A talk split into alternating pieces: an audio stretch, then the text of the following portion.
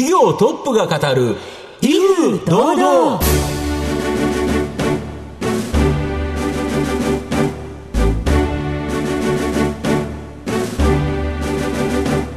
毎度相場の黒髪こと藤本信之です。アシスタントの飯村美希です。この番組は巷で話題の気になる企業トップをお招きして番組の指揮者的役割である財産ネット企業調査部長藤本信之さんが独特のタクトさばきでゲストの人となりを楽しく奏でて紹介していくというそんな企業情報番組です。ということで藤本さん本日のゲストは、はい、女性が綺麗になるための会社という感じですね、うん、はいぜひ男性のリスナーの皆さんにも、うん、あそういう仕組みなんだとか、いろいろあの聞いて楽しんで、ね。うん、楽しんでいただきたいなと思います。番組最後までお楽しみください。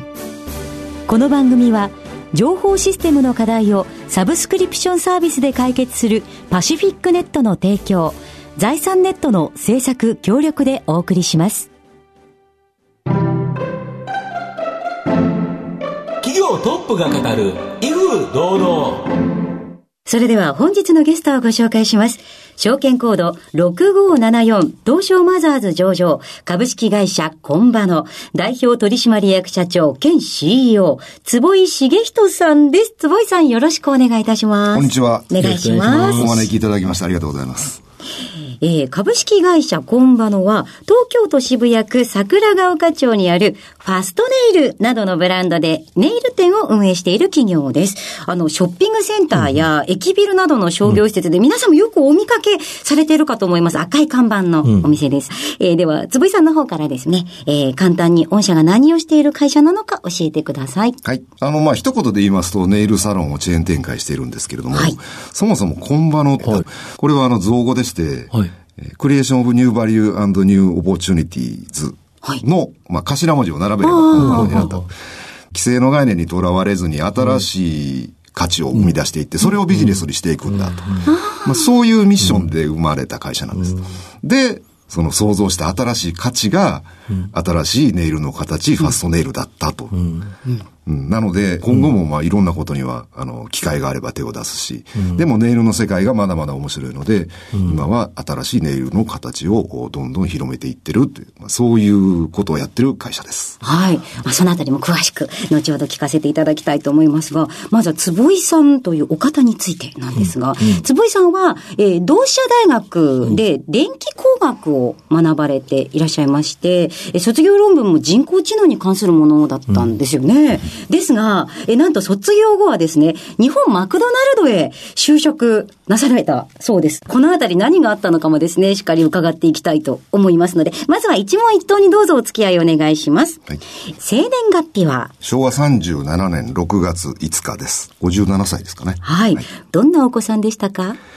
えー、実は一人っ子なので、はい、えー、家ではインドア派でした。へ一人でプラモデルを作ったりとか、誰にも邪魔されないので、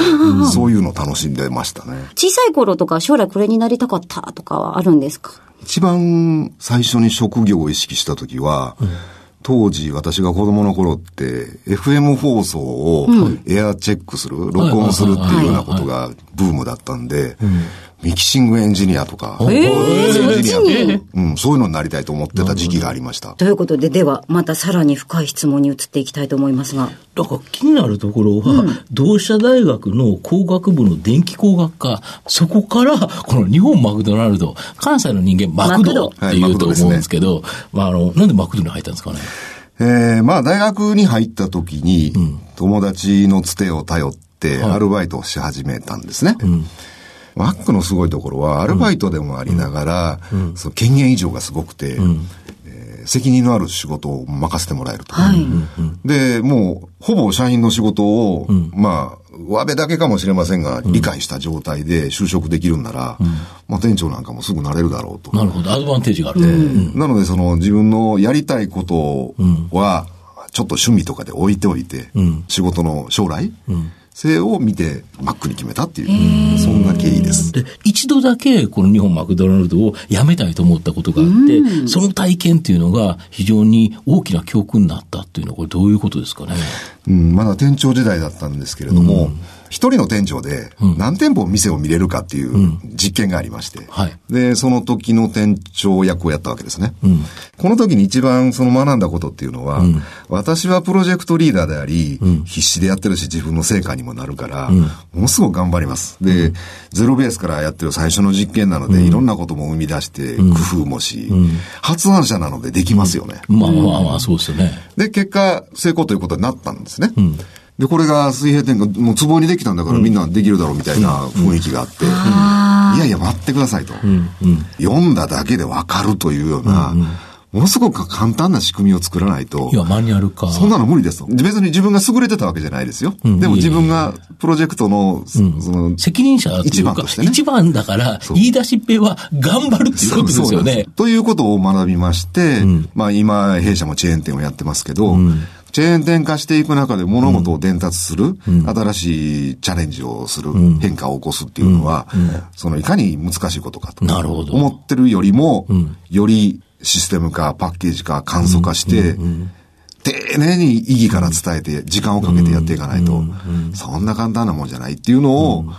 まあ、体感したのが今でも生きてる経験ですかね。なるほど。あの、成功させるためのテストをしてしまったっていう感じですよね。誰でもできるテストじゃないといけないのに、うん、まあそうは思ってなかったので、うんうん、もうやるなら成功させなきゃっていう意気込みでやりますよね。でもそこで、いや、俺はすごく頑張ったっていうふうにならずに、これはいけないマニュアル化をしっかりして、あの、できるようなものをちゃんと考えなきゃいけないにたどり着くっていうのは、すごいですよね。で、またそれが今のこの、あの、ファストネイルとかのチェーン展開に生きるっていうのは、また、すごいつながりを感じます。まあ、あの、いい経験をさせていただいたなって、それは今でも思ってます。はい。いや、さらにここからその企業について詳しく楽しみになってまいります。えー、皆さんには坪井さんの人となりどのように伝わりましたでしょうか後半ではじっくりファストネイルについてお伺いします。企業トップが語る威風堂々さあ、後半です。藤本さんのタクトがどうさえ渡るのか、ゲストの坪井さんとの共演、お楽しみください。あの、現在、少子化でですね、まあ、人口減少しているということで、全体的にですね、日本ってなかなか、あの、大きな、ほとんどの産業がですね、伸びない中ですね、ネイルを行う方、これは、毎年右肩上がりにずっと上がってるっていうのは、これどういうことですか、うん、まあ、弊社で行ったアンケートではあるんですけれども、うん、基本的にネイルをされる方は、うんえ既婚者の方よりも独身の方の方が多いっていうデータが一つありまして、で独身の方の人数というか、比率、うん、そのものはまあ間違いなく増えてますよね。まあそうですね。うん、晩婚化と、やはり結婚員数が減ってますからね。うん、で、まあ、アクティブな女性が増えている。女性が活躍する場が増えていることが、つながってるんじゃないですかね。あと、ネイルが OK っていう風潮が増えてきたように気がしますね。すね。企業さんとかでも、まあ。今まで金融機関だと、やはり余りっていうのがあったとは思いますけど、全然もう多いですよね。それは、弊社も尽力しました。うん、力尽くしました。まあ、金融機関の方、営業でね、うん、えー、いろいろお見えになっていただけます、うん、で、ネイルの会社なのでということで、女性の営業の方とかも来られるんですが、うん、温厚、ネイルダメなんですか、そんなルールありますか、いや、調べてみますと。で、ルールはないんだけど、はい、なんか、しない風潮ですと。ちょっと弊社のために、その形を打ち破ってくれませんかと。で、やってください。うちの店行って。うん、きっと、あの、誰もそんな怒らないと思いますよ。うん、ということを、まあ、過去ずっと言い続けてきて、うん、今、弊社に来られる金融機関の方は、皆さんされてますし、あのー、僕個人的な見解で、これが可能かどうかわからないんですけど、学校の先生しちゃダメですかって僕常々思ってまして、学校の先生がネイルをしてくれるようになったら、ちょっと上がりかなと思ってます。まあ近くはないでしょうけど、いずれそういう時代が来てほしいなと思ってますね。あと、ちなみにファストネイルって何分でどれぐらいかかるんですか？はい。あの、乗ってる時間は30分以内です。はい。あはい。ですので、えー、基本的に取る作業がなければ、うん、30分以内に終了します。なるほど。で、昔のネイルサロン、まあ、まあ今でも大半そうなんですけど、うん、まずお店に行ったら、うん、マンツーマンでネイリストが、はい、今日はどんなデザインにしましょうかと。さあ、赤いのにしますか、これ何とかしますか？とか。まあそういうコンサルティングのところから最初始まって、うん、で、ああでもない、こうでもない、塗ってみたけど違う、もう一回取りってやり直しとか、まあそんなことで時間を2時間滞在していただいて、2時間も滞在していただいたんだから、はい、2万円と。まあそういうビジネス、そういうビジネスモデルだったね。さすがに2万円だったら、一般化、コモディティ化しないですよね。毎月はしんどいですよね。いや、本当その通りですね。本当に自由にお金使える人だけの限られた、こう、あれになってしまう。で、5000円だったらどうだと？うん、4分の1の。うん、5000を目指すためには2時間関与してちゃ無理だよねと。で、関与する時間は30分に縮められないかと。でその時に、マクド？で学んだシステム化であるとか、そういういろんな工夫を詰め込んだら、30分で5000円でできるシステムが完成したと。御社の場合、あれですよね、まあ、スマホアプリで予約、これはなんか最近の店舗多いと思うんですけど、その予約の時に、ネイルのデザインも一緒に発注できるんですよね。うん、そうですね。あの、そもそも、最初にお店に来た時に今日どんなのにしましょうって、もうこのプロセスを全く省いてしまう。これ結構悩みますもんね。好きな時に、もう通勤途中でも家でもいいので、自由に選んでくださいと。で、それをスマホの画面上でデザインも選んでいただき、うん、予約もできると、うん、で、予約をしようと思って、その店が、うん、あ、いっぱいだ、バツってなってれば、近所の店を紹介すると。なるほど。というようなことが、まあ、今のご時世ね、できるようになってきましたので、結局店にご来店いただいた際には、デザインも決まっている。うん、なので、すぐに施術を始められると。うん、これがまあ他社とのあとはやっぱ集客にもこれ、あの影響出てて、通常のネイル店っていうのは、いろんな広告で集客を行うウェブとか様々なところありますよね。だけど、御社は自社のこのスマホアプリ、こちらの経由がものすごい多いっていうのは、これなんでですか？利便性でしょうね。うんうん、えー、デザインが事前に選べて、うん、えー、店舗の予約もできて、うん、まあ、これに勝るものはないわけで、うん、全部合わせると、うん、8割強の方が、まあ、いわゆる自社の媒体で、もう、集客している。要は広告宣伝かけずに集客できていると。ね、これはもう社長がもともとその、あれですよね、人工知能からなんとなくそのデータから様々な経済、経あれを読み取るっていうところに、ちょっと注力されたところが少し入ってるっていう感じですかね。うん、まあ好きですね。好きこそもののなんとかって言います。なるほど。はい、やっぱりお客様のデータをいろいろ見てると、いろんなことが分かってくるということですよね。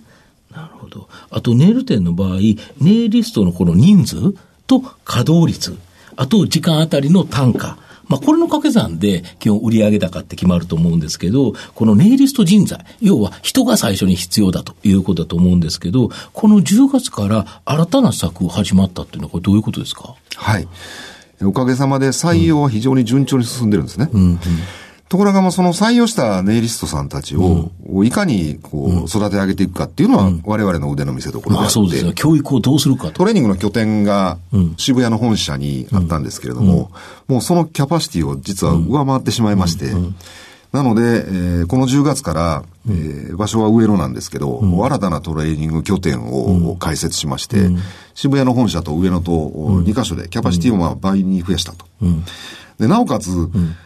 あの、やっぱり技術職なので、うん、どれだけの数をこなして練習してデビューするかっていうのは、やっぱり影響するんですね。要は、これ何人ぐらいやらなきゃいけないですか、やっぱり。えー、まあ一つボーダーライン100人と思ってるんですけど。やっぱ100回は、きちっとそれを、ネイルを全部やって、うん、えー、できるということから、自信を持って店舗に出ていただくということですか。すうん、ヘアサロンでは昔からありますよね、カットモデル。はい、はい。はいはいで、ネイルの世界でも、うん、実はありまして、うん、で、この上野の新しい拠点にスチューデントサロン、はいを併設しました。なるほど。で、お安い料金で、うん、えー、まだあの、デビュー直前の見習いの人間がやります。うん、で、ひょっとするとやってる時に、その、指導するかもしれません。そういうことをご理解いただいた上で、うん、えー、お越しくださいというサロンを作りまして、それでもいいというニーズが非常に多いので、行ってみたいです。はい。まあ、ベテランほどとは言いませんが、うん、えー、クオリティの高い新人が店舗に輩出できるということをこの10月から稼働させました。うんなので、おそらくその人間たちが、こう、店舗デビューできるのが第4クォーターぐらいになると思うので、うんうん、今年度末は非常に楽しみだなと思ってます。なるほど。御社の今後の成長を引っ張るもの、改めて教えていただきたいんですか。はい。ちょっとネイル業界は特殊な状態でして、うん、一般的にネイルは知られているが、うん、じゃあ、行ったことありますか、うん、っていうと、そんなに多くない。うんうん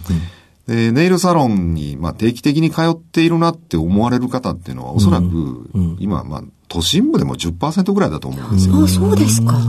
なので、本当に一度ご体験いただいて、ああ、そんなに敷居の高いものなんじゃないんだと。でやってみたら、あ、楽しいじゃないと。気分上がるわって。そういうことを興味があっても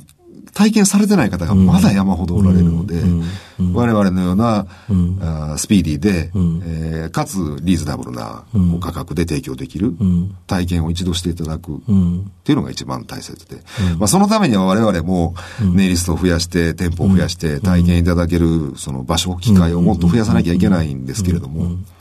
まあ、ネイル業界そのものの発展にも貢献するために、えー、そういう体験を新しくしていただける方を増やしていくと。いうことがもう一番の使命かなとも思ってます、うん、はい。番組も終盤に差し掛かりましたので、えー、一つお伺いしたいことがございます。あなたの心に残るですね、四字熟語教えていただきたいんですか？ちょっとまあありきたりかと思うんですが、私は、えー、新規一点という言葉が好きですね、うん。うん、はい。これはなぜでしょう？実は自分に言い聞かすときに自分に向かって言ってることが一番多いんですが、はいあの、今の世の中同じことだけ繰り返してても取り残されます。うん、時代はどんどん変わっていくので、ね、うん、会社でもやっぱりそういうことがあって、同じことを慣れて繰り返してる方が楽なんですが、まあそうですね。やっぱり日々何かにチャレンジしていかないと、追い越されてしまいますよね。そういった時に、その過去の経験とか、規制概念を、ある意味否定するのがチャレンジだと思ってるんですね。でも、過去の思い入れとかもありますし。まあね、成功体験ってありますからね。えー、未練もありますし。はい。そういうものを全部断ち切らないと、うん、新しいチャレンジにはいけないなと。うん、なので自分に対して、まあ、ちょっと過去のことは忘れようと。新規一点、この新しいやり方にチャレンジしよう、みたいな使い方を、よく自分自身にします。はい、ありがとうございました。本日のゲストは、証券コード6574東証マザーズ上場株式会社コンバの代表取締役社長兼 CEO、坪井茂人さんでした。坪井さん本日ありがとうございました。こちらこそありがとうございました。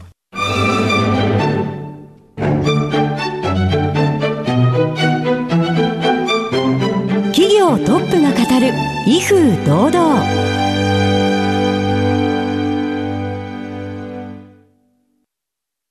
？IT の活用と働き方改革導入は企業の生命線。東証2部証券コード3021パシフィックネットは IT 機器の調達、運用保守、クラウド活用まで情報システム部門をサブスクリプション型サービスでサポートし、企業の IT 戦略を応援する信頼のパートナーです。取引実績1万社を超える IT サービス企業。東証2部証券コード3021パシフィックネットにご注目ください。お送りしてきました企業トップが語る威風堂々そろそろ別れのお時間です、え今日のゲストは株式会社コンバの代表取締役社長兼 CEO 坪井茂人さんでございました。ということで坪井さん爪綺麗でしたね。さすがにそうですよね、うん、だからやっぱり、ね、今後だけ男性でする人も増えるんじゃないですかね。はいあの男性の身だしなみの一つとして定着していく日も近いのではないかとまあ可愛いネイルスさんがやってくれるから楽しいかもしれないですね。はい、えー、それではここまでのお相手は？藤本信之と飯村美希でお送りしました。来週のこの時間まで？ほなさいなら。